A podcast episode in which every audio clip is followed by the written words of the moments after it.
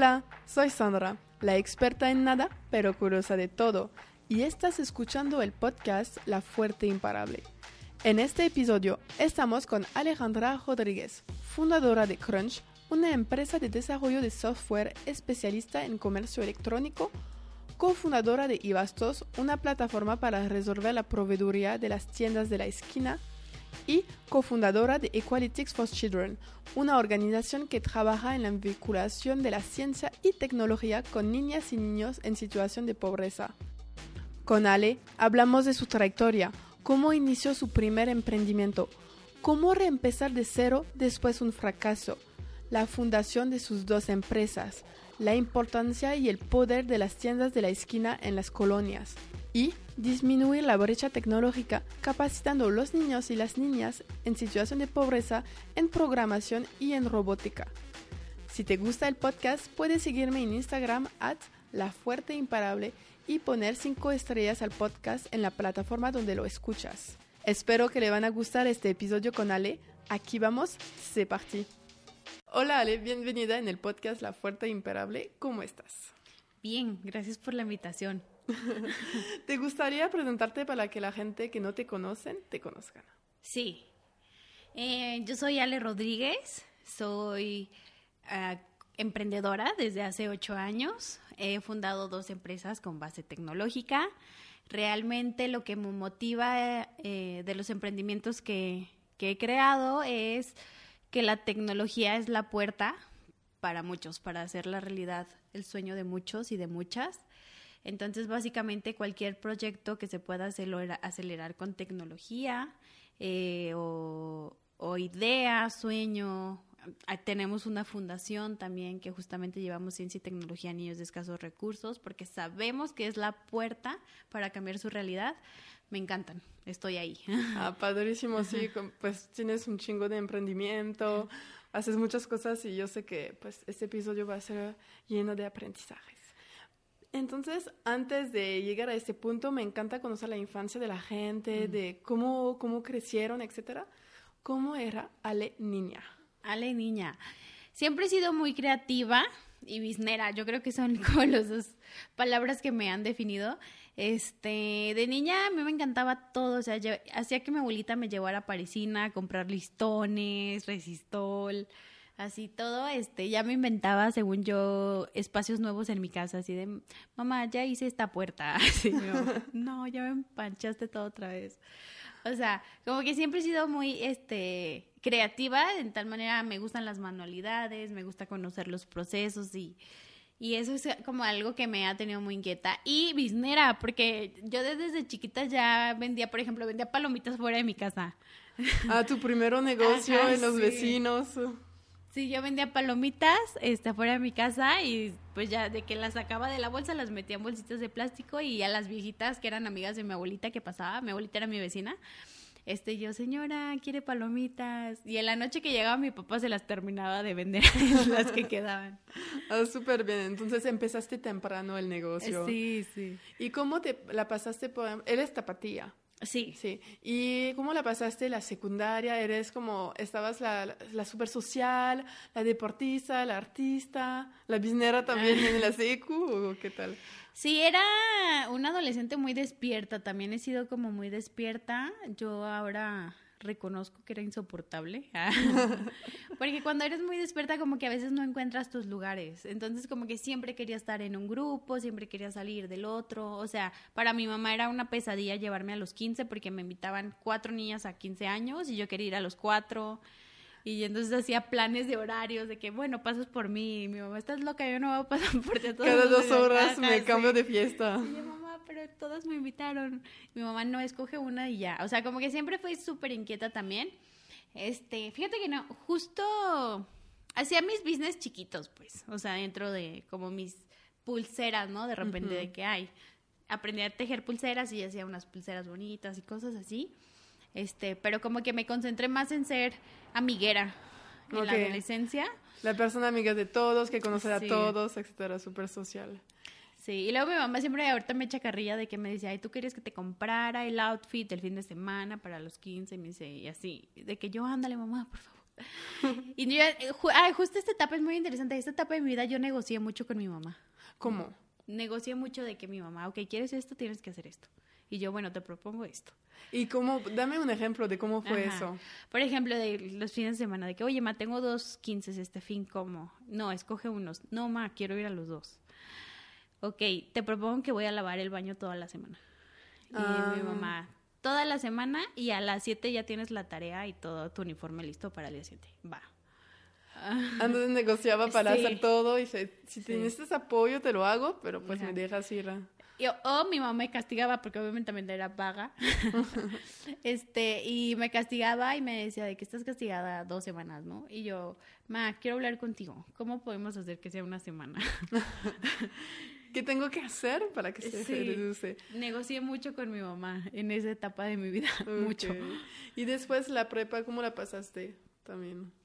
La prepa pues ya era como menos desmadrosa, como más consciente. Creo que tuve unas amigas muy buenas. Iba en un colegio de monjas. También ahí vive una etapa medio donde tus amigas de verdad son tus refuerzos porque pues el entorno educativo en un colegio de monjas está cero chido. O sea, Sí, no es el, el- el más divertido. no es el más divertido, pero también no te dejan opinar. Ok, sí, Y- tienes que seguir. Y la religión te eclipsa. O sea, personas que somos inquietas y que de repente llegan y te dicen, no, esto es pecado, no hagas esto porque está mal. Te eclipsan muchísimo y como que vives una etapa de tormento en esa, en esa etapa de tu vida porque dices, oye, yo opino esto, quiero hacer esto, no creo que esté mal hacer esto.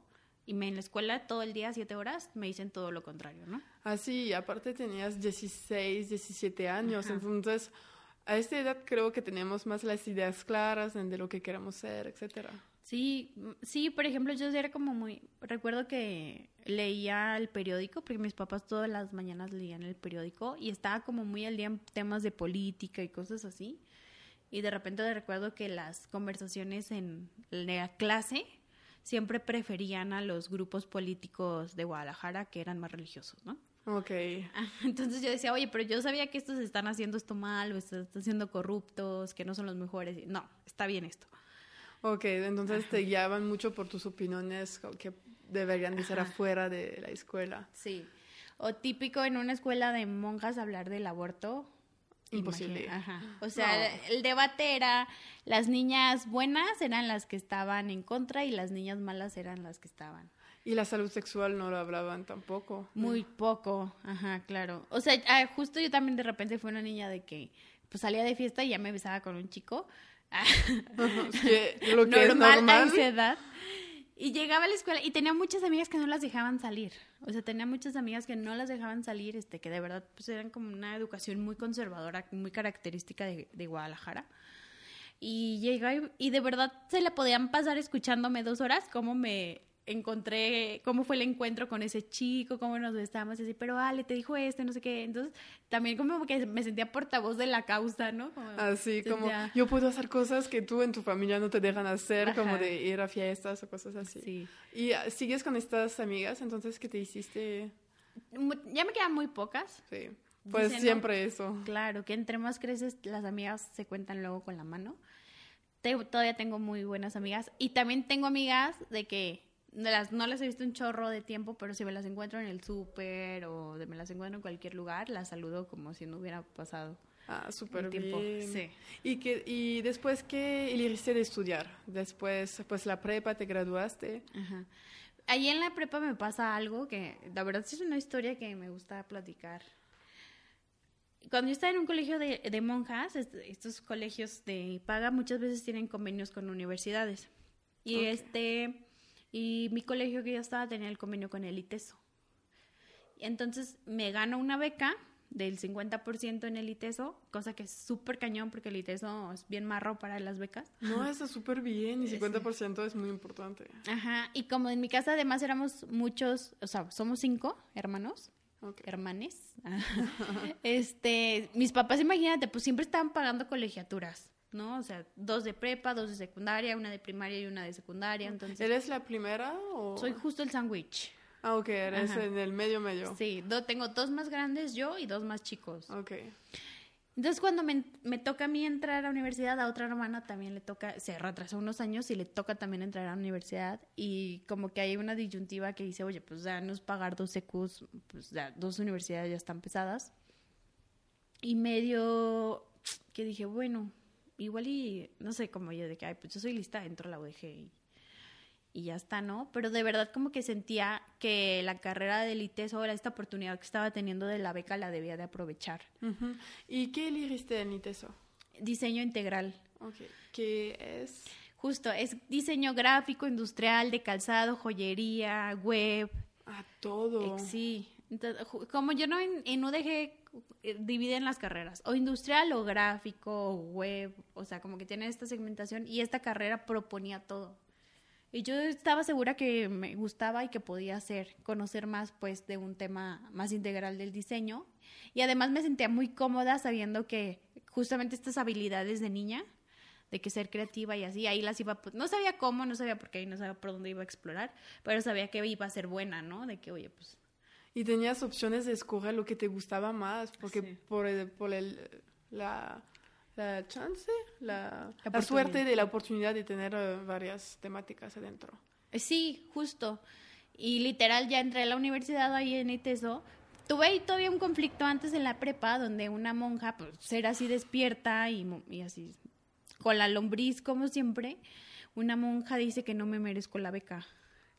Estuvo bien rudo, ajá, entonces me hizo ir conmigo, o sea, mi mamá siempre dice, yo le dije a la monja que íbamos a hacer todo lo que Dios nos pidiera, pero que no te quitara la beca, ¿no? Porque pues de otra manera iba a estar cañón este entrar a la universidad. Entonces, este, yo me acuerdo perfecto, ¿no? Yo y mi mamá sentados y la mamá es que, la monja, es que a veces trae la falda corta o algo. Ay, pues es que ya no compras uniforme al último año, ¿no? No manches. sí, como cosas que, a lo mejor es muy absurdo, pero de verdad el sistema educativo no sabe qué tanto te cuarta de repente la vida eh, estos comentarios. Pero es como, te me, por lo como te vistes, mereces eso, eso, es como, sí. está cañón. Imagínate, sí. Y me, luego además dijo algo como medio extraño y fuerte, que dijo de que yo tuve un sueño que a lo mejor le debía de dar la oportunidad a alguien más de la beca o como algo así. Entonces tú como una, además pues mi criterio ahí de, estaba de una niña adolescente, ¿no? Todavía pues de que, ¿me la vas a dar o no? ¿Qué hago? sí, de escuchar eso a esta edad, de decir pues, primero como no, no somos uh, fuertes hasta pues, siempre crecimos, aprendemos. Y de esta edad te estás construyendo tu pues tu fortaleza de, de, aguantar las cosas y por qué dicen las cosas y que alguien que se supone que te cuida que te dice eso es como muy disruptivo, creo. Sí, sí, sí estuvo turbio porque pues, efectivamente era una autoridad, ¿no? Aparte. Y creo que, o sea, yo digo, si algo bueno me dejó la escuela fue disciplina, ¿no? Porque las escuelas de religiosas son, te levantas a las 7 de la mañana y terminas a las 3 de la tarde clases y nomás te dejan descansar media hora. Y, o sea, me dejó mucha disciplina, estoy de acuerdo, pero siento que también si alguien del sistema religioso educativo de los colegios escucha este podcast, de verdad no pueden coartarle la mentalidad a los adolescentes o coartarle los sueños o castigarlos todos bajo el nombre de Dios, porque es una edad tan vulnerable de tu vida que te la puedes creer. Sí, ¿y cómo la pasaste justo eso?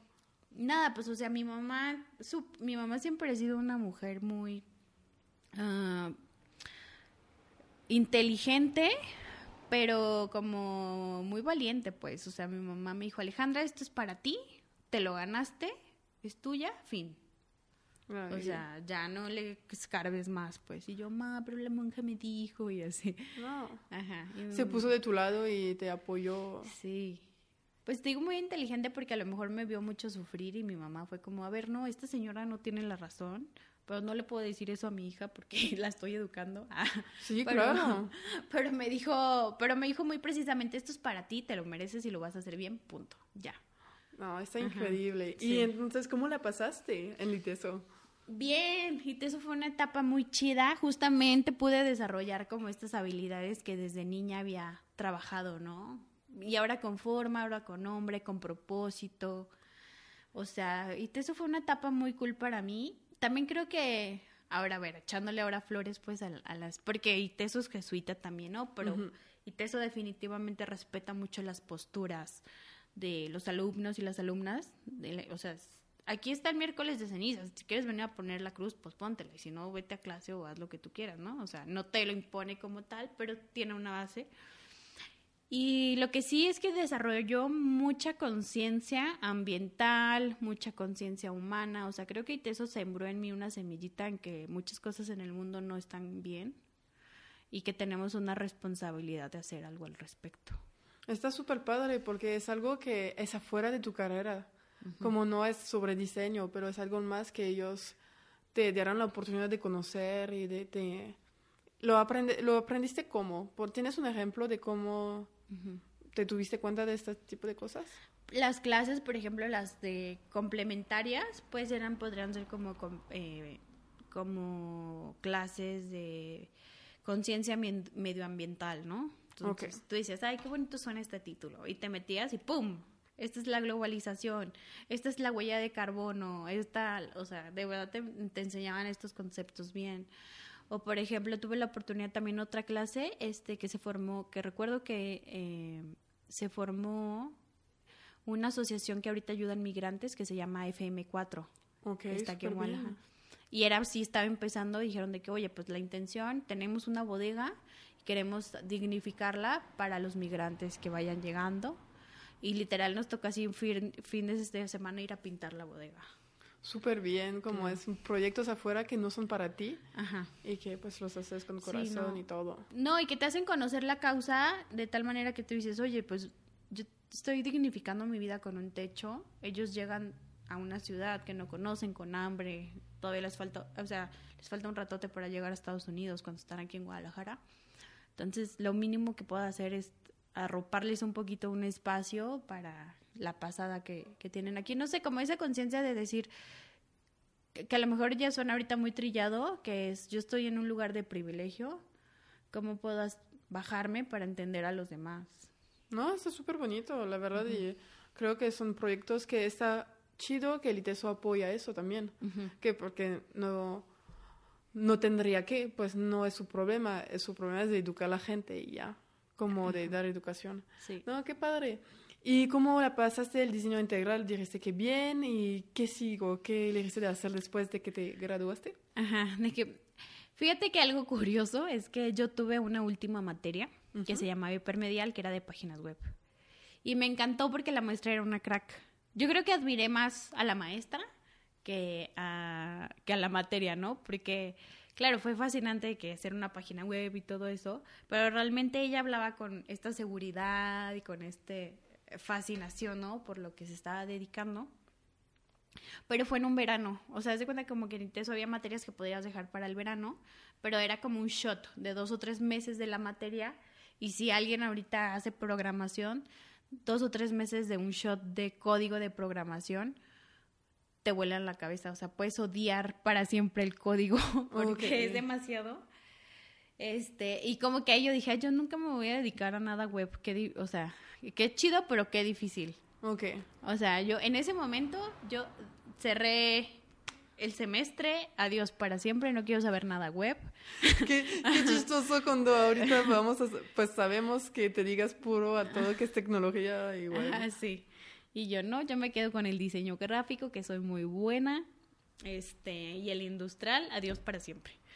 Sí. Y pues no, nada que ver, ¿no? Ahorita les platico cómo volví a regresar a la tecnología. Pero sí, como que más bien, ah, híjole, me saturé. Y, y de esas veces que dices, ya no quiero, o sea, como que si un verano todos los días comes gansitos y un día dices, guacala, no quiero volver a probar gansitos de mi vida. Sí, claro. ¿Y qué insiste entonces después este verano? En verano, ah, ok. Ahí eh, mi familia tiene una empresa este, de maquila, de, maquila, de maquinaria embotelladora, líneas de llenado, muy industrial. Entonces todo el tiempo eh, me había dicho como mi papá, ¿no? De que mira, chiquita, aquí está la empresa, la chillena. Eso es una broma aquí de México de un comercial que salía en la televisión. Súper bien. y este, y como que me motivaban mucho, pero yo estuve seis meses y en seis meses dije, no, me late nada este pedo. no puedo. Sí, pero es súper difícil porque, pues, o sea, hasta, pues mi papá tenía muchísima esperanza de que yo estuviera ahí en el negocio, mi mamá, o sea, como que dijeron, bueno, está estudiando algo también con diseño industrial, perfectamente cabe aquí, ¿no? En la empresa. Y yo estuve ahí seis meses y no, o sea, no, no pude, no lo logré. También, o sea, mi papá también eso fue una persona muy chida en el aspecto de que obviamente como todo papá mexicano pues tenía su lado machista, ¿no? Sí, pues es la cultura, no puedes hacer nada, así fueron educados y no podemos reprimir Él creció así. Pero algo que sí, no, o sea, era machista como en la sobreprotección de cuidarnos, de todo eso, pero nunca, en, o sea, él siempre me dijo como desde el día uno de que, oye, tú trabajas esto, algo así. Pero luego que ya estaba dentro del, del negocio, de la nave industrial, iba un poquito con los trabajadores porque eran puros mecánicos, ingenieros industriales, o sea, este manejaban el torno, el CNC, como toda esta maquinaria pesada y yo me acercaba y mi papá me decía como, ay no, vente, vente para acá. Okay. O sea, como que me sobreprotegía porque estaba rodeada de puros hombres. Mm, obviamente no hay ninguna mujer tornera, yo creo que hasta la fecha. este, y, pero quería que aprendiera. O sea, me decía, pero aquí que te trae, tú pide que te traigan los planos aquí. Tú pide que te traigan las cosas aquí a la oficina. Y yo así como, pa, pues nunca va a aprender. Sí, tienes que ir al terreno y ver. Sí, y yo me quería juntar con el con el tuercas, con el chino, o sea, yo quería como ir a... Conocer a todos y ver la onda directamente con ellos. Y como, entonces los seis meses dijiste, no vaya, muchas gracias, pero pues no... Sí, como que nunca me dejé, o sea, me sentí muy apretada siempre y a los seis meses le dije, eh, no fue tan así, ojalá hubiera sido tan bonito. Pues obviamente no fue así, de hecho fue muy difícil porque al final, este, ya en, en mi sociedad em, yo empezaba a hacer pues algunos proyectitos o cosas ahí en el taller. Y mi hermano, este, y un día le dije a Omar, le dije, ay, oye, vi unos cinturones que están de moda, este, y no he encontrado en una boutique, yo creo que podemos, que yo puedo hacer uno aquí en las máquinas y así. Y mi hermano me dijo, ay, pues pregúntale a mi papá si nos presta una máquina.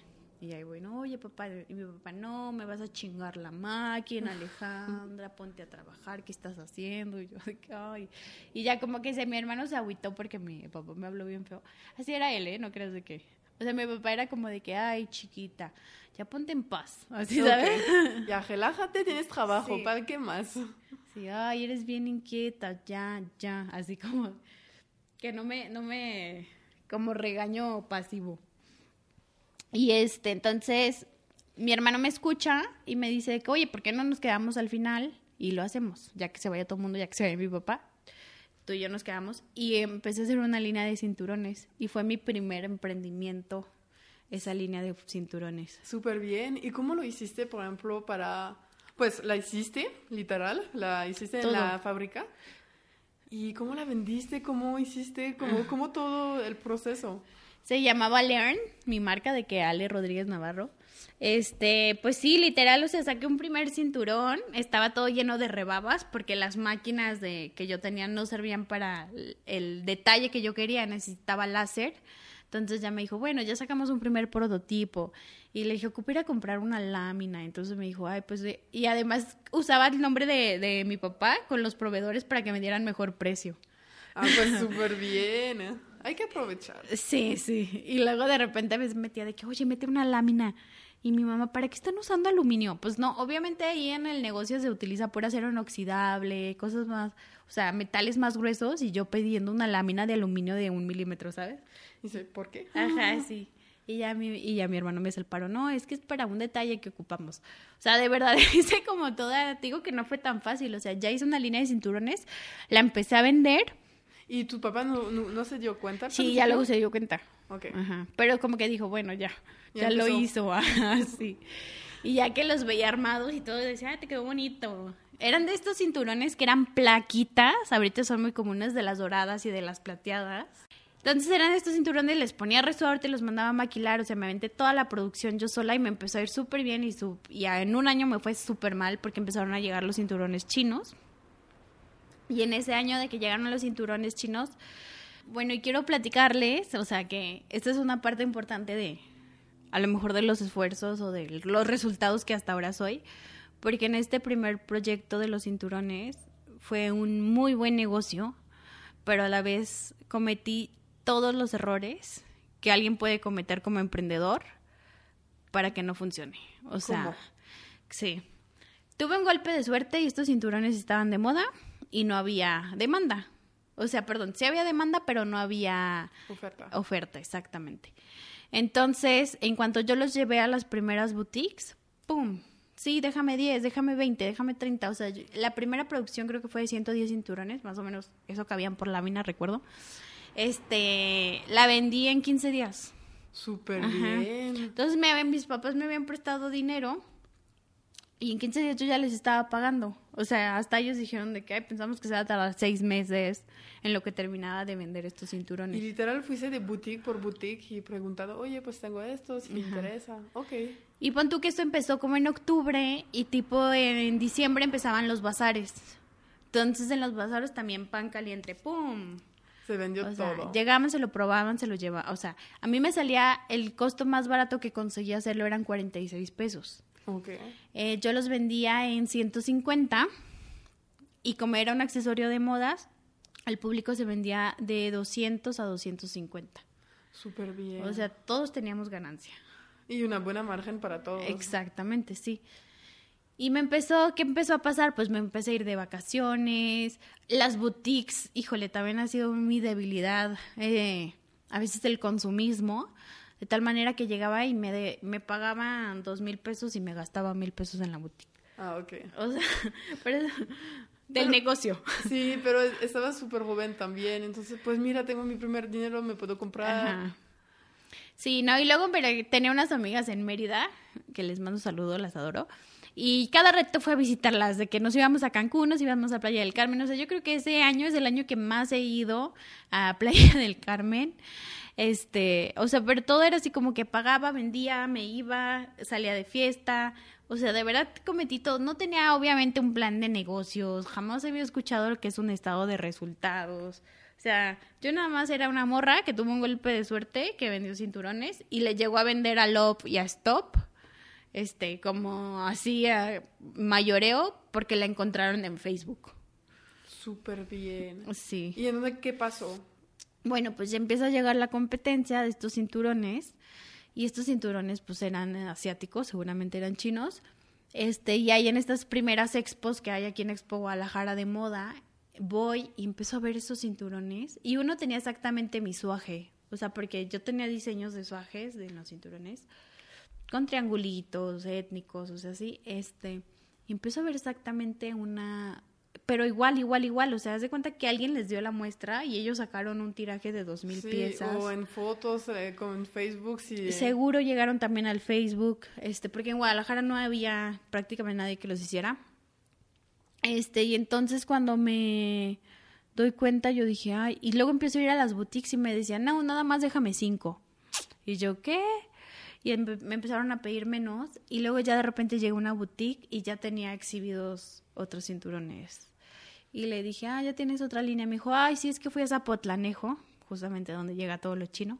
Y de todo, pues la maquila mexicana y de todas llega a Zapotlanejo. Y le dije, ¿cuánto te costó? Y me dijo, 52 pesos. Y yo, putz. O sí, sea, porque tú lo vendiste a ellos 150. 150, ajá. O sea, ya no tenía nada de competencia. Yo competía, a lo mejor era por fidelidad al, al que yo había empezado, que me conocían, o al, no sé, también ha- había pocos colores y yo diversifiqué los colores, pero ya no era negocio, pues, para ellas. Entonces, ese, fue como de diciembre a diciembre, justamente fue un negocio de un año y ya, más no hubo nada. Y entonces el próximo diciembre yo dije, bueno, es mi oportunidad en los bazares terminar de venderlos, que hago una última producción, creo que eran 300 cinturones, hago una última producción, la empiezo a acomodar en diciembre, obviamente en diciembre también, no sé, como que me fue un arranque que yo tuve, ¿no? De miedo, de decir ya, o sea, termino de vender esto y veo qué negocio sigo. Y en esa premura de, de diciembre que tomé la decisión en poco tiempo, punto en 15 días, aventarte, pues, a ver, la maquila y todo la tenía controlada, pero había como la costura y todo eso. A veces yo le ayudaba a la persona que tenía, que sacaba las costuras de los cinturones y todo. Este, no dormí y en un fin de semana que había eh, bazares, eh, choqué de transporte, de un, o sea, de llevar los cinturones a dos bazares en ese trayecto, pum, choqué y fue pérdida total. Total. Sí. Ah, fue un gran. Sí, accidente, estuvo fuerte, sí. Sí, yo iba nerviosa, iba rápido, iba, no sé. O sea, también creo que fue un, un accidente como muy peculiar, ¿no? Porque fue como de, esa- de las personas que se iban a pasar el alto, entonces decidió no pasarse, los echó en reversa. Yo iba saliendo de una calle de vuelta con vuelo, con velocidad. Y en esa decisión de él echarse en reversa y yo con vuelo fue un choque muy fuerte que me, me aventó a un poste. Ah, ok, entonces sí, entonces quedaste al, al hospital. Sí, tuve esguince de tercer grado, llegó el tránsito, o sea, sí, sí, sí fue este fuerte. Y tuve esguince de tercer grado de tal manera que ya mi, ven- o sea, mi venta y acomodar los cinturones ya no había, no había posibilidad de hacerlo, pues. Ok. Y pues nada, en la cama, en ese diciembre le regalé a todo mundo cinturones, a mis tías, a mis primas, todas bien fajadas. todos- Toda la familia a bien mi tía, la más gorda, la tenía bien fajada con el cinturón. Este, eh, les regalé cinturones, todo el mundo me quedaron un chorro, poco a poco luego ya los fui vendiendo.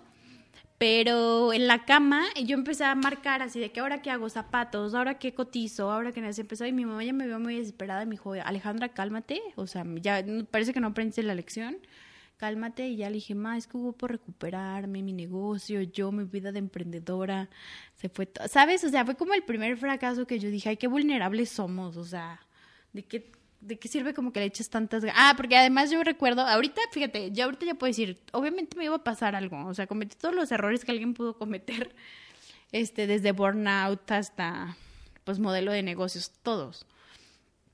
Y ahora yo lo veo claro que era como prácticamente una bomba de tiempo que iba a colapsar, ¿no? Con la vida que estaba llevando. Pero en ese momento yo me sentí súper ofendida. Yo dije de que, ay, oye, ¿cómo puede ser que yo, empresaria, le echo todas las ganas del mundo, puse todas mis energías en este proyecto y me pasó esto? ¿De qué se trata la vida? ¿Sabes? O sea, de que Sí, es súper soberbia, súper soberbia. Ay, hasta sí, yo creo que a, a la Ale de ese momento le daría un zape, así, no mames.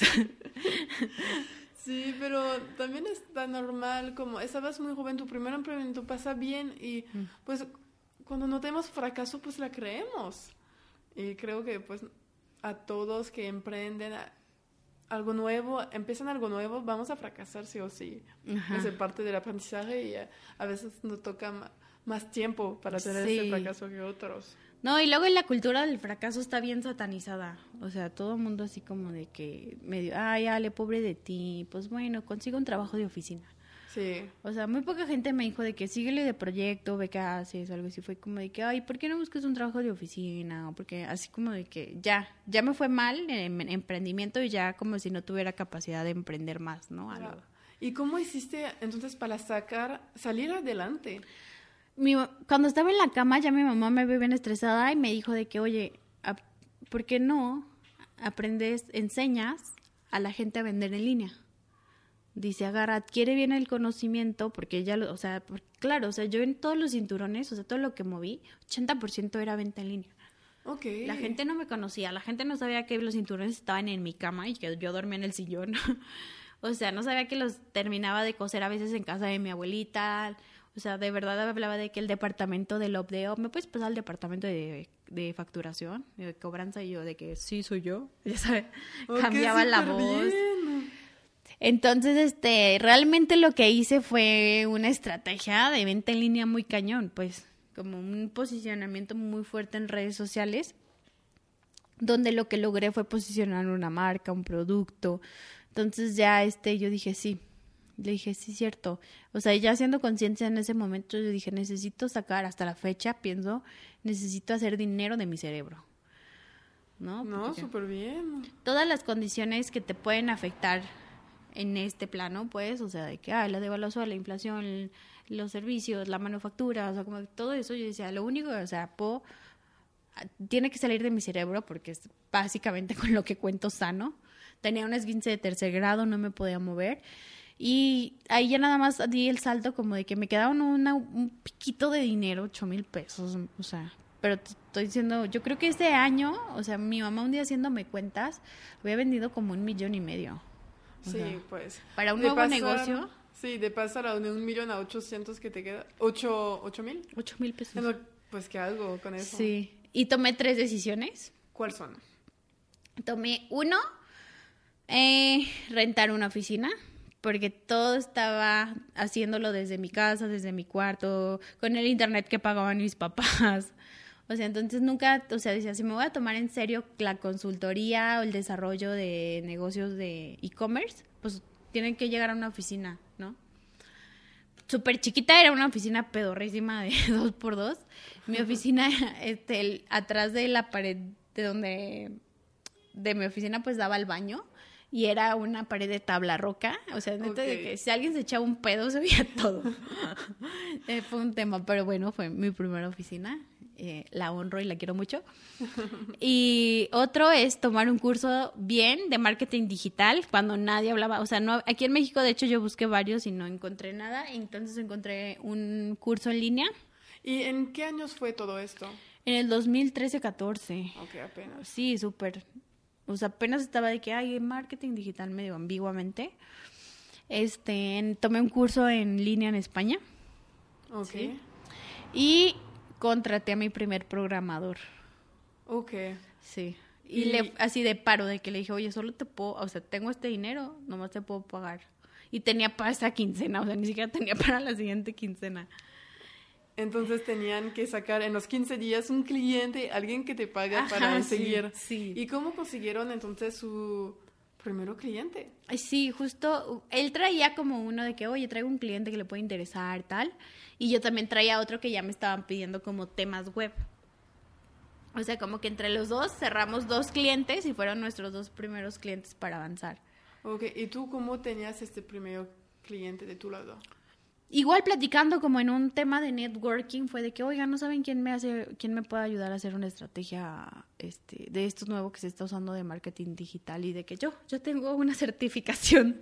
Lo puedo hacer. Ajá, escógeme a mí, escógeme a mí. Este, sí, literalmente, o sea, hice un plan y todo. Luego invité a otro amigo de Litesa a unirse al proyecto. Ahí, o sea, ahorita ya tiene nombre que es eh, Crunch, pero ahí todavía está un híbrido de que, oye, pues, ¿cómo nos ponemos? Mi empresa se llama Crunch, pueden buscarla, se llama K con tres R's.mx. No pensé que me iba a ir tan bien, que iba a crecer tanto. Este, eh, es una onomatopeya, por si se lo preguntan, de que por qué le puso Crunch. es una onomatopeya que es un ruido de las historietas de Punch, Crash. ah, súper bien, sí. Dijimos de que, que sí, que le den crunch a su proyecto, que lo hagan digital. De ahí salió. Ah, súper bien. Sí, en 2014, hace un buen. Sí. Ocho años. Llevo ocho años emprendiendo. Y después, y ayer me más irme a marketing digital y al tema web. Todavía el e-commerce como que no, no lo dominaba también. Dos años después dije, me tengo que meter de lleno al e-commerce.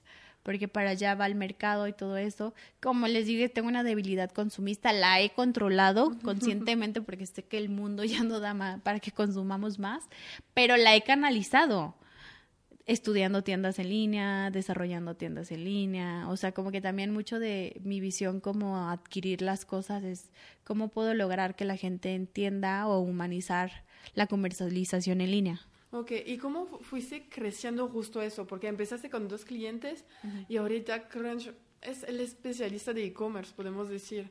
Entonces, ¿cómo hiciste para humanizar, para desarrollar, para tener nuevos clientes más importantes hasta ahorita? Pues hasta ahorita yo creo que, o sea, si me preguntan cómo le he hecho, básicamente hago mucho esfuerzo para no quedar mal con las marcas y con los clientes a veces las agencias, este, por intención de, de seguir como la industria tradicional, ¿no? De, de, decir, sí, podemos llegar a tanta gente y tener tanto impacto y, y como comerse este discurso, yo notaba mucho este que, ah, pues a veces mentían, inflaban o exageraban los resultados cuando yo decía, oye, estamos en México, en un país donde apenas está adoptando esta tecnología, donde el tema de desconfianza de pasarela de pagos está al, momento, o sea, es muy poca gente confiaba meter su tarjeta de crédito en las plataformas Y realmente hubo, o sea, y podría decir que no hubiera, que seguiríamos como y en un crecimiento muy lento en comercio electrónico si no hubiera llegado la pandemia.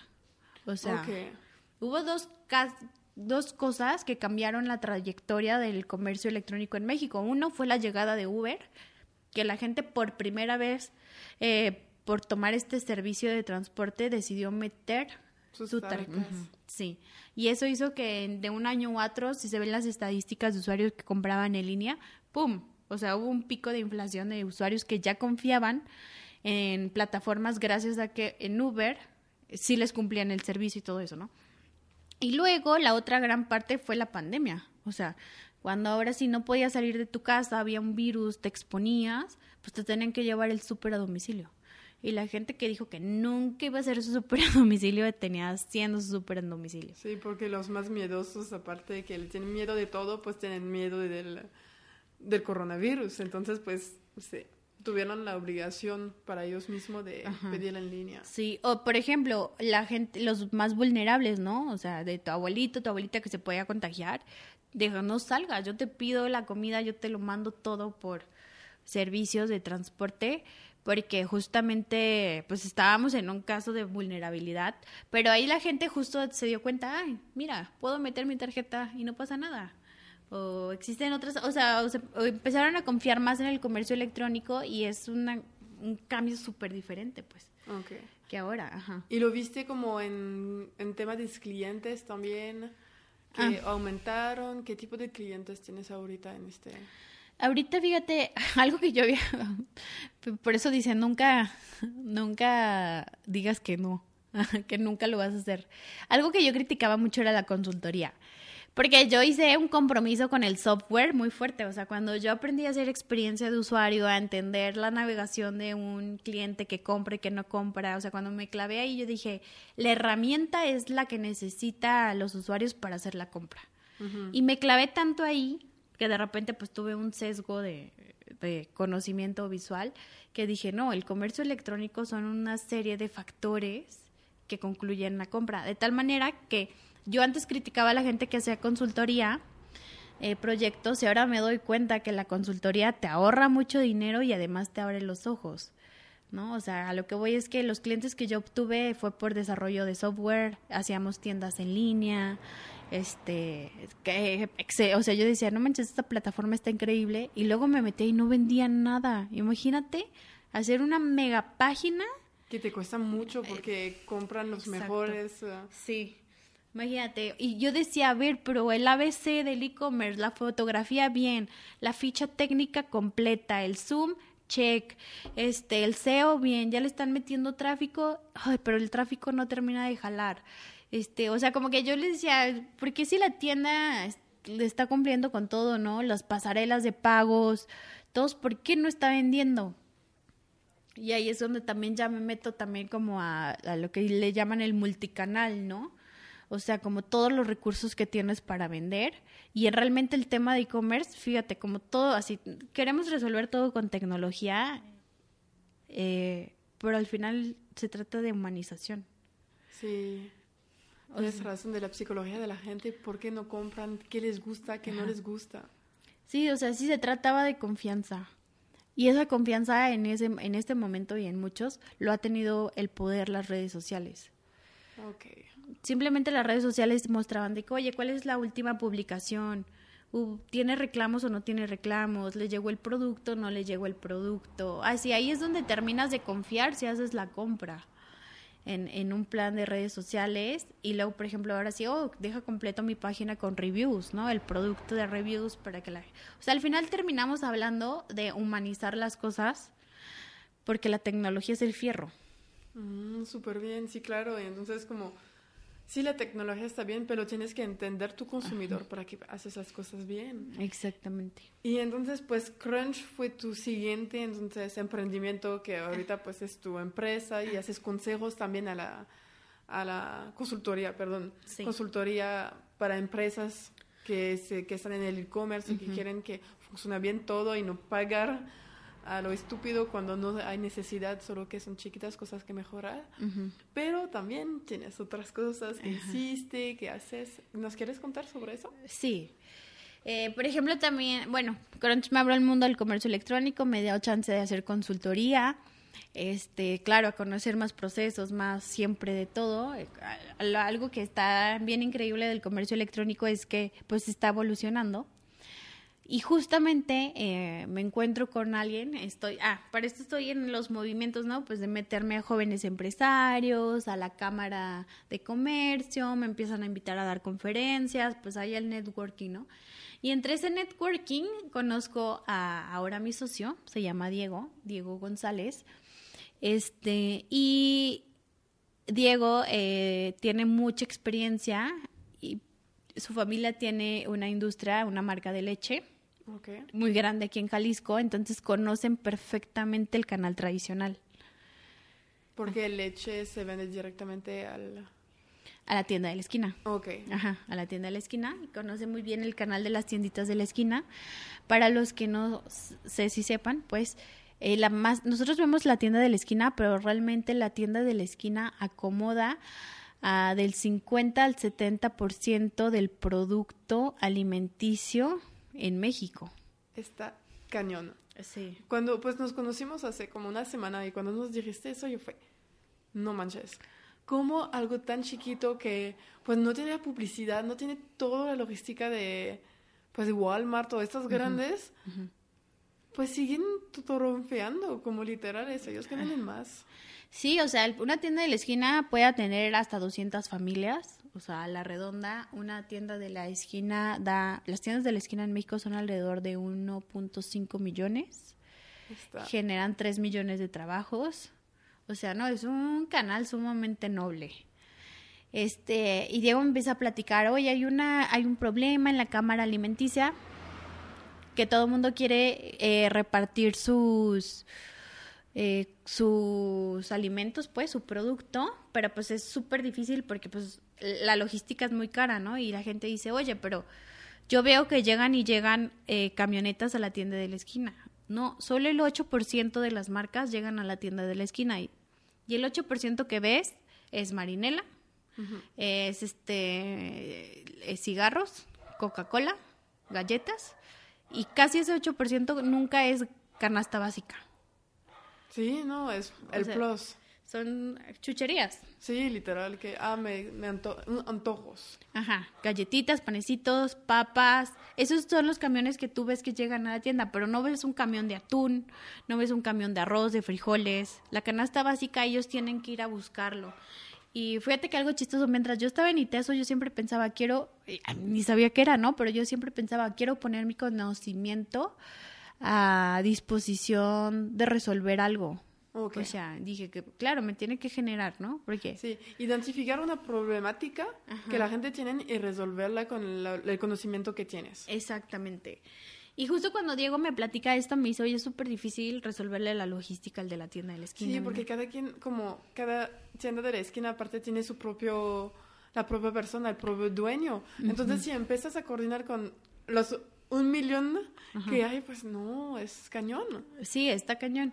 Y sí, o sea, y además es muy caro, porque imagínate, hay una tiendita de... En una cuadra puede haber tres tiendas de la esquina. Entonces, pararte, pararte, bajarte, o sea, pueden ser costos muy elevados. Eh, y ya me platica esto, yo, ay, esto se puede resolver con una plataforma. O sea, esto se puede hacer una plataforma donde tengas un catálogo y en vez de que esa plataforma tiene, no sé, dos mil marcas, pero no tiene que haber dos mil camiones entregando a la tienda. O sea, puede hacer una preventa entregándole todo este catálogo a la tienda de la esquina. Y hace tres años creamos Ibasto, ibasto.com, que es una plataforma para surtir la tienda de la esquina. Está increíble. ¿Y cómo la, la, primera vez que lo hicieron, cómo se cómo hicieron? No, mi primera pregunta es, ¿cómo hicieron para convencer a, las, a los dueños de la tienda de la esquina mm. que ellos le van a ayudar? Porque en Nejal son muy como tradicional en este aspecto. Pues eh, yo creo que llegamos muy disruptivos, hasta después, o sea, me, me, atrevo a ponerme esta etiqueta porque nosotros fuimos muy transparentes desde un principio. Déjate platico cómo surten el de la tienda. El de la tienda tiene que hablar por teléfono a la barrotera y tiene su lista de productos y de precios, ¿no? La barrotera le da un máximo de 10 precios, de, no le, le dice, si quieres más precios, ven a comprar. Entonces le dice, ok, para hacer las primeras compras en las abarroteras, a veces les tienen, la primera compra tiene que ser de 10 mil pesos, de 5 mil pesos, para que les, les abran los precios de cliente. Ok. Entonces, pues ahí ya no les dan precios y les imponen un mínimo de compra. Luego, em, ellos tienen que cerrar su tienda, ¿no? Porque es un negocio propio. Tienen que moverse a al abastecimiento, generalmente es el mercado de abastos. No hay estacionamiento. Sí, yo fue una vez, es un show. Sí. La logística está terrible, es pagar estacionamiento, eso sí tienen coche. Si no tienen coche, tienen que rentar un flete. Un flete les puede salir de 200 pesos a 700 pesos. Y después de rentar ese flete, pues es llevar, pues el la fuerza física, ¿no? Lo que implica, o sea, porque tú y yo vamos al súper y ya con tres bolsas ya te sientes bien valiente. Bueno, imagínate ellos que compran paquetotes, ¿no? De que compran pues cosas en muy, muy, en volumen muy grande, pues es todo el esfuerzo físico que es llevar eso hasta su tienda y luego eventualmente acomodarlo. O sea, realmente es muy complicado actualmente. ¿Y eso qué pasa? No nada más, oye, pero ¿por qué? Eh, ¿Qué implica que no tengan la tienda bien surtida? Pues no tener la tienda bien surtida es que van a la, que el vecino va a la tienda mejor surtida. Tú siempre vas a escoger la tienda que esté mejor surtida. Eh, que no te den buenos precios es que estás perdiendo margen de utilidad. Y al final, ¿quién termina pagando los precios más caros? Porque el de la tienda todavía tiene la nobleza de abrir un paquete de Nor Suizas y vender un cuadrado, un cuadrito de Nor Suizas. Entonces eso le tiene que subir mucho el precio y el precio más caro lo termina pagando pues el cliente final. Y entonces después de analizar como su proceso de que era muy complicado para ellos surtir, básicamente se resolvía con lo que había aprendido toda la vida, que era comercio electrónico. O sea, básicamente era de que, oye, en vez de que vengas acá y te des la vuelta y veas todos los precios o algo así, mira, toma una plataforma súper fácil de usar. Me decías, había un tema de tecnologización. Fíjate, yo creo que cuando la tecnología es mejor aceptada es cuando es necesaria. Sí, totalmente. Y cuando ven realmente que les puede apoyar y, pues, por ejemplo, pasar más tiempo con su familia porque no tienen que ir a, a, recorrer todo en cada lugar, literal. Y... Sí, no, y, por ejemplo, tengo una anécdota. Las primeras pruebas de campo, pues obviamente nosotros íbamos directo, o sea, los programadores, yo cofundadora de Ibasto, íbamos ahí este, y, hacíamos, ¿no? Y de repente llego con una aplicación y un señor trae lentes y en un, este, no se veía, estaba raro que traía lentes negros, pero no se veía que no tenía un ojo. Ok. Entonces le voy y le muestro la aplicación y le digo, mira, aquí está todo el catálogo, le doy scroll y todo, se lo enseño. Este me dijo, déjame le hablo a mi esposa porque no veo bien. Y le dije, ah, ok. Ya fue la esposa y ya le checó y dijo, ah, sí, la pueden dejar configurada en el celular, sí, se la dejamos configurada y todo. Me dijo, qué maravillosa este propuesta, esto nos soluciona muchísimo la vida este, mi esposa puede estar levantando los pedidos hasta ahí y, ya no nos tenemos que dar la vuelta y así. a nosotros nos cuesta mucho dar la vuelta porque yo era el que manejaba y ya no manejo. Y le dije, ay señor, y le dije, ¿por qué ya no maneja? Yo, yo siempre bien pregunto, ¿no? A huevo. y yo, señor, ¿pero por qué ya no maneja? Porque, y ya me dice, es que ya no tengo un ojo. Entonces se levanta poquito el lente y no tenía un ojo el señor y yo le estaba enseñando la aplicación desde que llegué a la tienda.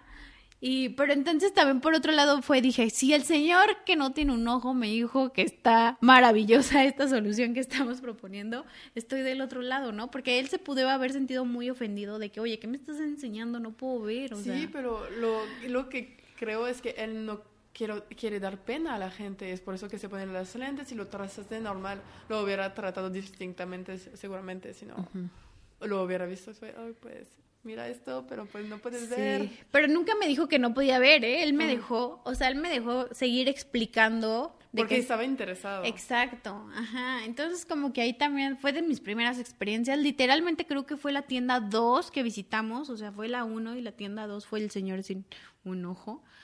Eh, yo dije, no, o sea, dije, bueno, Alexa, este señor con una debilidad visual estaba interesado, ¿no? En el modelo de negocios, en la propuesta que le estábamos haciendo. Y ahí es donde la, la gente nos abrazó, pues, o sea, la tecnología sí fue una barrera. Todavía llegamos a tienda y nos dijeron, no, a mí me gusta muchísimo el celular. Pero la verdad es que también la gente en pandemia, el celular era su herramienta de comunicación Total. Y se la pasan todo el día en WhatsApp y se la pasan mis clientes, se la pasan todo el día en Facebook. O sea, porque de verdad publicamos algo y en el segundo uno ya le están dando like. o sea, se la pasan muchísimo tiempo en redes sociales y ahí creo que es de, pues también nuevamente, ¿no? Para bien o para mal, la pandemia nos hizo conectarnos más en línea.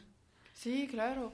Y entonces hiciste con, para regresar al principio, hiciste todas las tiendas uno por uno al principio. Sí. tomar tu coche y decir, pues empezamos en esta zona y vamos a recorrer esquinas por esquinas. Sí y nos bajábamos y presentábamos la aplicación y teníamos un folletito de que mira en los pasos, no. ¿Y cuánto, cuántos tiendas, cuántas tiendas tienen ahorita alrededor? Ahorita tenemos 700 tiendas. Estamos, estamos este, limitando la operación porque estamos en etapa de escalabilidad y no queremos quedarle mal a nadie, pero tenemos 2.700 usuarios en espera de Ibasto. Está increíble. ¿Y es solo en Jalisco? Es solo en Jalisco ahorita. No, a ver, solo en la zona metropolitana de Guadalajara. Me falta crecer a Jalisco. Wow, no me esperaba eso, que hay tantos. Sí, en Jalisco hay alrededor de, se dice, de 60, 70 mil tiendas. Siempre hay como este número medio distinto porque hay muy, o sea, estos datos tú los sacas del INEGI, pero la verdad hay que muchas tiendas que no están eh, eh, bajo los eh, las estadísticas, ¿no? Del SAT o del INEGI y que no quieren estar, obviamente. pues sí. Los entendemos. Entonces siempre el margen es muy grande, ajá, o sea, de hecho el INEGI reporta no más casi un millón de tiendas y Coca-Cola siempre en sus documentos habla de 1.5 millones de tiendas. O sea, para que veas la diferencia de que hay de estos negocios en la informalidad. Sí, pues y Coca-Cola te lo juro que la vas a encontrar en cada esquina. En cada esquina, sí. Ellos no van a faltar. No, pero fíjate que luego algo bien interesante que vimos en, en las tiendas de la esquina es que son líderes de opinión. De tal manera que si el de la coca no, el de la tienda no toma Coca-Cola, le gusta Pepsi, en esa colonia se toma la Pepsi. Y todos toman Pepsi. O sea, son líderes de opinión muy cañón. Los, los políticos en sus campañas, primer van y se acercan al de la tienda de la esquina y ahí piden firmas y ahí les hablan, porque saben que el de la tienda de la esquina es un líder de opinión en la colonia. Súper bien, no sabía. Entonces sí, hay un impacto realmente en toda la colonia. Sí. si haces un cambio en la, en la tienda de la esquina, puedes hacer un cambio hasta la... Exacto, cada familia. Exactamente. Porque cada familia se compra por allá. Tienes crunch, tienes y bastos, pero también te aburriste durante la pandemia. ¿Y nos puedes hablar un poco de Equalitics? Sí, con gusto. ¿Cómo vamos de tiempo? no, estamos bien. Ok. Mm, ¿Qué pasó? Ok. Estaba pues yo operando, siempre como les comenté, pues tengo un lado social, ¿no? Como un alma de que, oye, ¿a quién ayudo? ¿Cómo me muevo?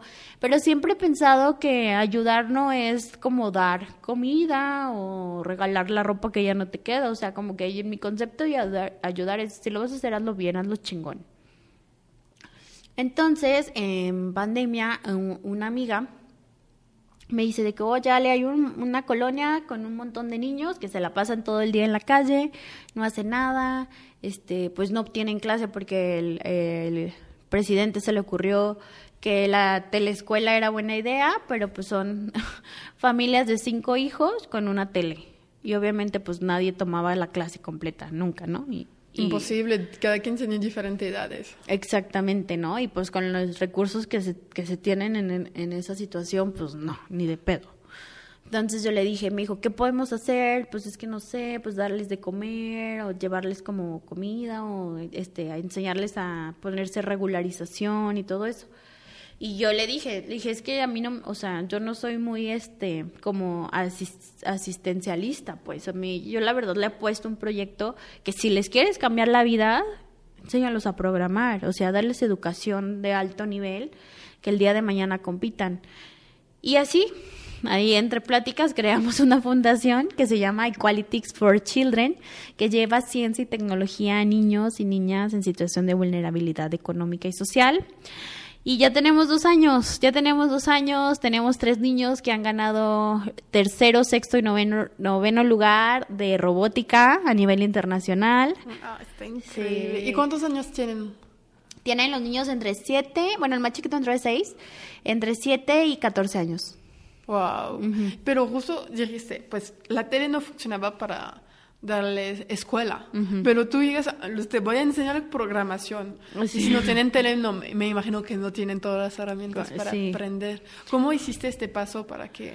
Pues fíjate que sí, yo dije de que, a ver, yo no me puedo poner de que, oye, me voy a venir todos los sábados a enseñarles en una hoja ni nada. O sea, yo conseguí como que una escuela de robótica los becara y primero la escuela de robótica, conseguí una escuela comunitaria, conseguimos una escuela comunitaria, entonces ya tenía la escuela de robótica, la certificación, eh, porque también yo decía, oye, pues que toda esta educación que están aprendiendo tenga una validez curricular.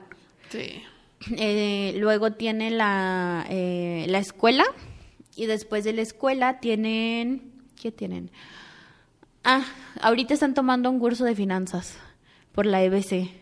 Súper bien. Sí. Entonces, pues sí, les estamos desarrollando, ah, y, y STEM, también están tomando mundo STEAM, o sea que, que es Science, Technology, Engineering. Es como tener como al menos conceptualizado todo lo que el mundo STEAM propone, ¿no? Ok, y entonces van a, van a esta escuela comunitaria para tener las clases. ¿Y cuándo son o cómo lo haces para todo esto? ¿Y cuántos niños tienes alrededor? Ahorita hay 16 niños este y niñas. Pues, haz de cuenta, la, primero la escuela de robótica me dijo, ok, yo te los beco, de beco a todo el chiquillero. y yo, gracias, Ana. Este, la escuela se llama iBot for, iBot for Fun. O sea, es una escuela que solo podría pagar un niño, pues, de recursos de que el Alpes o el Altos, porque es una escuela cara. Entonces, Ana nos da becas y los maestros de iBot for Fun en los primeros módulos llevan el material de trabajo y todo a la escuela comunitaria. Porque claro, no nada más es que no tengan recursos de computadora, material o espacio, sino es el transporte es muy caro. Sí, y tampoco este, te puedes mover solo. Exactamente. Sí, entonces, por ejemplo, para mover, un, día, un tiempo sí lo hicimos y prácticamente el transporte redondo eran 200 pesos.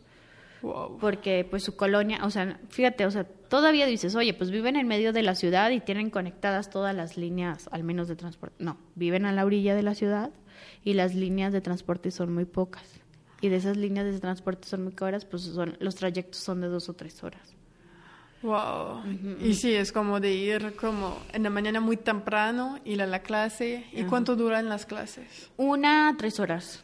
Sí, después se regresa, te toma todo tu día. Exactamente, sí. Y además los papás, justo como dijiste, no es que tuvieran el tiempo eh, o los recursos para ir, porque también los papás pues trabajan todo el día para poderles dar de comer.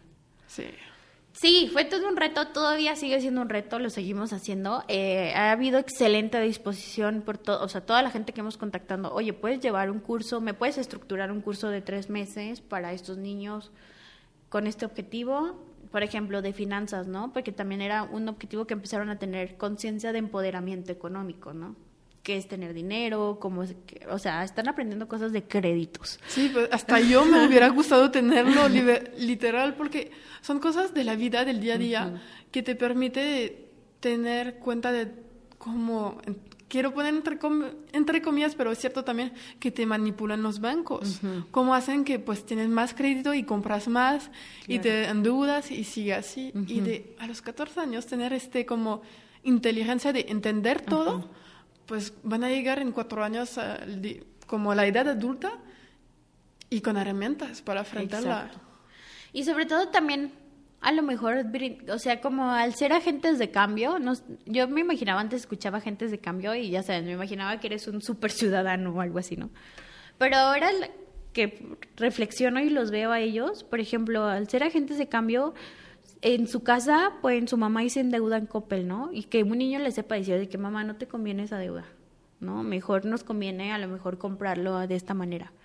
O sea, ya, ya están haciendo un cambio social, conciencia económica en sus casas que antes sus papás ni lo veían, ¿no? no Sí, porque no sabían. Entonces tenía impacto, un impacto para ellos en su futura vida, pero el día a día también con sus papás, porque puede decir, mira lo que aprendí, etcétera. Sí, totalmente. Y aparte, pues, elegiste el mejor, pues, la mejor área que es la programación que somos en... Pues no hay suficientes y ahorita es el futuro todo esto, entonces Fíjate que lo, lo, que siempre platico es que estos niños tienen una... no están sobreestimulados por el celular ni nada. Entonces tienen una apertura de aprender tan rápido, un hambre de aprender, que, o sea, por ejemplo, hay una niña que, esa niña es una genio.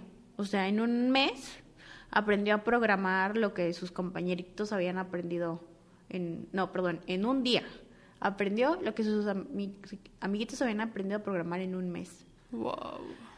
Entonces también yo digo, ay, es que también ocupamos mucha infraestructura del gobierno y social para darle herramientas a toda la sociedad que para que pueda desarrollarse, pues, para que puedan nosotros, como quieras o no, tus papás te dieron un celular pues, a los 20, pero te lo dieron. O desde chiquita ya tu hermana te prestaba la compu, ¿no? Y pero ves una diferencia realmente en los niños que tienen celular y que tienen este estimulación todo el día de tecnología de laptop y ellos que no tienen eso todos los días. Sí, es como decir, bueno, si son estos son niños muy despiertos, ¿no? O sea, no están todo el día en el porque no lo tienen. Pero es verdad que la nueva brecha de pobreza, es la interconectividad, porque también estos niños no se están enterando de lo que pasa en el mundo. ¿Sabes? Cuando había pandemia todos estaban en la calle jugando y decían, ay, sí hay un virus, hay un virus, y hasta jugaban a la traes, ¿sabes? que tú lo traes, el COVID. Pero entonces, porque no estaban viendo como todo lo que pasaba en las familias y las mamás se tenían que ir a trabajar, o sea, tenían que, oye, no pues, tenían opción. ¿no? Exactamente, no tenían opción de quedarse en casa y los niños no se enteraban de lo que estaba pasando con el mundo y eso sí lo vi muy de cerca, pues, de que, oigan, y no, no pasa nada, aquí no llega el COVID. Y yo, hay la barrera en la colonia.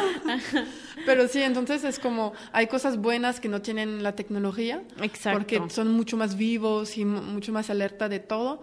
Pero a lo mismo, pues no, no saben todo qué pasa. Exactamente, sí. Sí, sí, como que... Y no tienes la oportunidad de, ah, pues mira, hay eh, este lugar que está gratis, que hace eso. Exactamente, sí. O el curso en YouTube. Sí, YouTube. Ajá, simplemente YouTube es otra escuela. Y, que vi, por ejemplo, cuando empezaron a armar sus primeros circuitos de robótica, sí le dije, ah, pues busca en YouTube cómo prender un LED, ¿no? Y un, un niño llegó a la siguiente clase y su robot tenía 80 LEDs. Y yo, ay, qué bonito, aprendió. Y me dijo, maestra, me metí a YouTube y lo aprendí en la noche que llegó mi papá. O sea, de que llegó el papá, le prestó el celular y se puso a conectar pero está genial, porque aparte lo ven esta herramienta como, como algo útil y con no todo, pues yo soy súper fervente de todas redes sociales y todo, pero ve que hay realmente un potencial atrás. Sí, totalmente. ¿Y qué te gustaría hacer con el futuro con Equalitics? Me gustaría hacer una escuela mega tecnológica, así de que mamona, de que el salón Google, el salón YouTube, el salón Spotify, así como que montada una infraestructura y que este beneficio lo tuvieran los niños y las niñas de escasos recursos.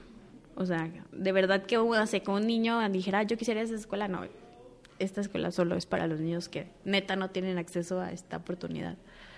O sea, sí, me gustaría hacerlo y pues que salgan un chorro de ingenieros, porque para mí la idea de ser ingenieros no nada más de que haga una ingeniería o, o, de que salga una biomédica, o, sino es la oportunidad que ellos van a tener para romper un poco el extracto social del que vienen, porque el primer dinero que ellos ven es de halcones. O sea, me lo han dicho así de que, ay, a mí me dan 80 pesos por pasar una bolsita a casa de mi primo. Y yo, y yo, ¿y qué trae la bolsita? Nada, maestra, nada. Y se ríen, son bien vagos. Y yo, no, no la pases. o me dice también un niño un día me dijo de que, maestra, su espejo vale 300 pesos. Y yo, ay, ¿tú vendes espejos o qué? No, mi primo vende. Y le dije, ¿cómo sabes que cuesta 300 pesos? Sí, porque él me dice que los coches van bien rápidos y se le desprenden los espejos y él los cacha y los vende a 300 pesos. Y yo, y yo, no, pues dile a tu primo que no se ande encontrando espejos. o sea, y, pero es el primer dinero que van a tener oportunidad. Y yo quisiera decirle, oye, una página la puedes vender en 5 mil, en 10 mil, en 20 mil pesos, o sea. Y para ellos es un gran cambio y se hacen más, se capacitan más y eso puede porque es tan difícil de cambiar de, de ¿cómo se dice? De zona social, de... Mm, Extracto social. Sí. Pues eso sí es un fenómeno de... Del mundo. Sí, del tercer mundo. Pues es que es muy difícil. No, es muy... También está en Europa y todo que... Es, casi imposible. Hay estudios que dicen que de, de sa- de salir de la pobreza a, a clase media y de clase media alta. Como no Es puedes. Puedes bajar, sí, sin problema, pero subirse es muy poco. Y es, pues sabemos que el futuro es tecnología, entonces está chido de realmente dar una herramienta. para- Sí, y la demanda de ingeniería que va a haber ya se está viendo, o sea. Sí, la gente, todos los países roban a todos los otros países como porque no hay en el país en el talento, ento- pues lo vemos en Estados Unidos o toda la gente de Europa va a Estados Unidos, la gente de México, de Latinoamérica, si tienes carrera en programming te quieren y te hacen la visa en, en chinga, no tienes que ir a esperar horas a la, a la embajada. ¿Y cuál sería el reto más complicado que tuviste en todo tus emprendimientos, todas las empresas que tuviste? Que tienes, más bien. tengo. Pues yo creo que el reto más difícil que hoy vivo es integrar todo. O sea, integrar que soy como una persona que se ha autoexigido tanto, o sea, se ha autoexigido que, que darle bien a los clientes, pero se ha autoexigido siempre pagar la nómina cada quincena, ¿no? A pesar de los problemas que haya. Me he autoexigido que si cumplo, por ejemplo, este Equalitics para mí es un proyecto que no lo hice nada más por ay, sí, qué bonito, tengo una fundación, o sea, voy cada sábado y si no hay una persona responsable que va, pero no es algo que abandono. O sea, como que es- es- tener una integridad y también tener como límites, ¿no? Para también decir, oye, pues sí, estás armándola muy chingón en lo laboral, pero traes un burnout. Sí, como no vas a ser eficiente si, si no duermes, si tienes mucho estrés. Exactamente, sí. Y tengo novio, y tengo un perro, y mi familia. Y Vida social. Ajá, vida social. Mi papá falleció de cáncer en el 2019. O sea, y tenía, yo seguía emprendiendo y teniendo que pasar todo lo que implica emprender, mientras pues estaba sufriendo por otro lado de que mi papá no estaba bien de salud, ¿no? Entonces yo creo que integrar todo, pero no perder como los objetivos y no perder los buenos momentos de todos los días, para mí es el reto. ¿Tú desearías que ahorita tienes un balance? Yo hace mucho renuncié al balance. o sea, me refiero a que, que es balance. Pues ¿no? de tener un poco de tiempo, pues mucho tiempo en tu empresa, pero tiempo para tu vida sentimental, tus amigos, tu familia, tu salud. Sí. Pues yo, me- o sea, como que dije, ya voy a deshacer ese concepto de balance porque, por ejemplo, si me invitan mis amigos y no puedo ir, ya siento mi vida desbalanceada.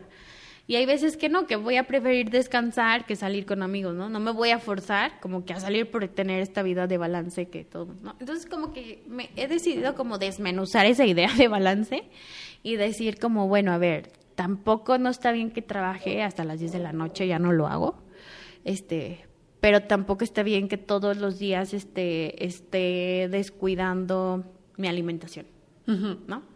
Entonces, más bien intento estar como presente, ¿no? Trabajar mucho en lo que dicen el presente, ya todo tiene sentido para mí. Sí, tienes razón de ser presente en cada cosa que hagas. Si, no, Exacto. si eres con tus amigos o tu novio, pues estás con ellos y no en la chamba. Exacto, sí. Si me invitan a una nieve y ya, o sea, ya son las 7, ya, hasta aquí, quiero irme a la nieve. Adiós, trabajo. No, está súper padre Sí. de poco a poco conocerse a sí mismo, porque hay gente que sí balance y para ti es el presente y conocerse para aplicarlo y no tener un burnout como a tus 22. Sí, justo. O sea, he tenido como ya medio tocando otra vez burnouts y yo digo, no, Ale, alerta, ¿eh? Alerta. Y ya me retrocedo. Es que el- la verdad, por ejemplo, el cuerpo es muy sabio, ¿no? Y la verdad muchas veces optamos por ignorarlo y, y no. También creo que ser, tener inteligencia emocional y ser inteligente en los negocios es no provocarte un burnout. No, porque pues es un fracaso después. Exacto. Y al contrario, ¿cuál sería tu momento el más orgulloso? Más orgulloso. Ujú. Tuve como un momento, en el 2019 me gané como al premio a la... He ganado varios premios, pero recuerdo que ese premio era del gobierno, o sea, ni siquiera que, ay, qué chido, el gobierno te da un premio. pero como que me cayeron dos veintes. Uno es que, o sea, tener esos espacios de reconocimiento es darle peso a tu voz.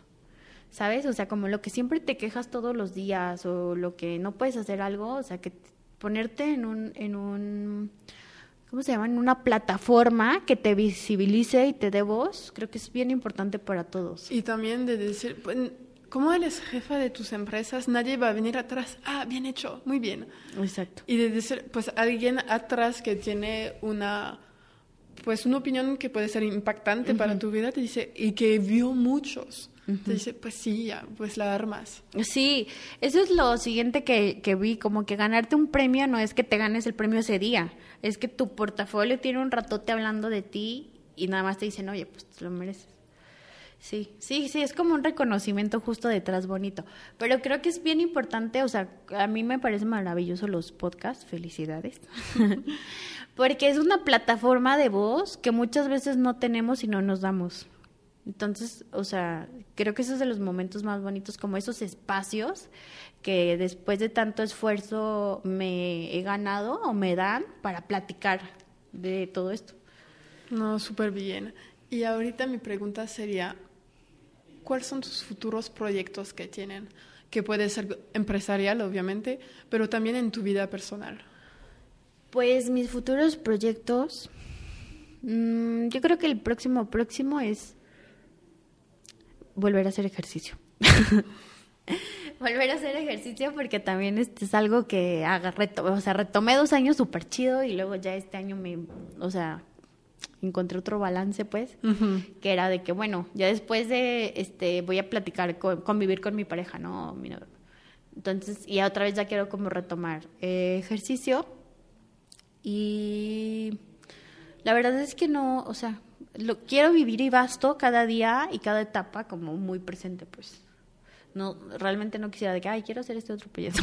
Ya tengo mi título, ser presente.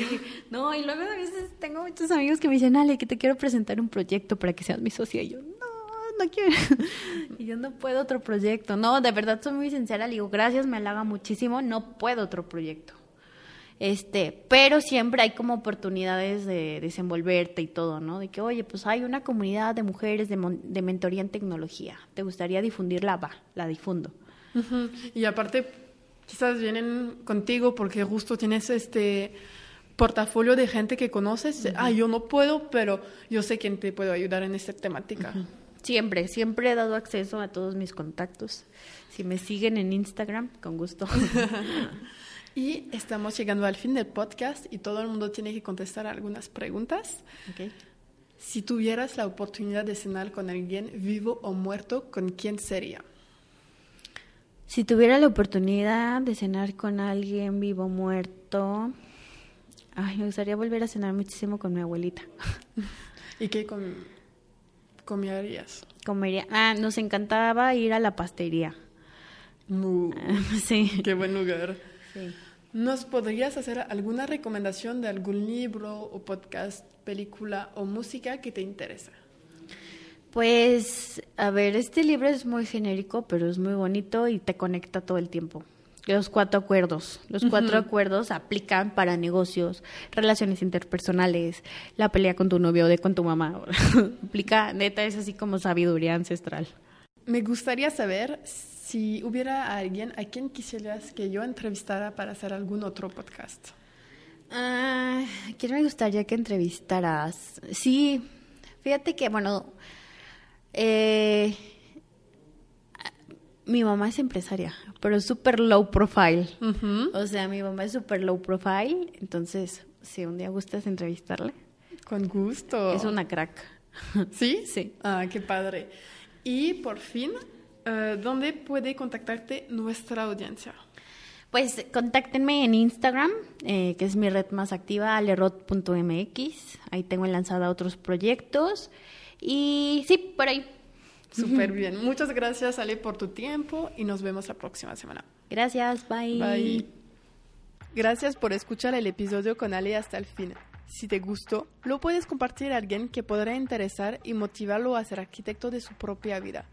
También, si te gusta el podcast, puedes apoyar con 5 estrellas en la plataforma donde lo escuchas. Nos vemos la próxima semana con un nuevo invitado. A viento.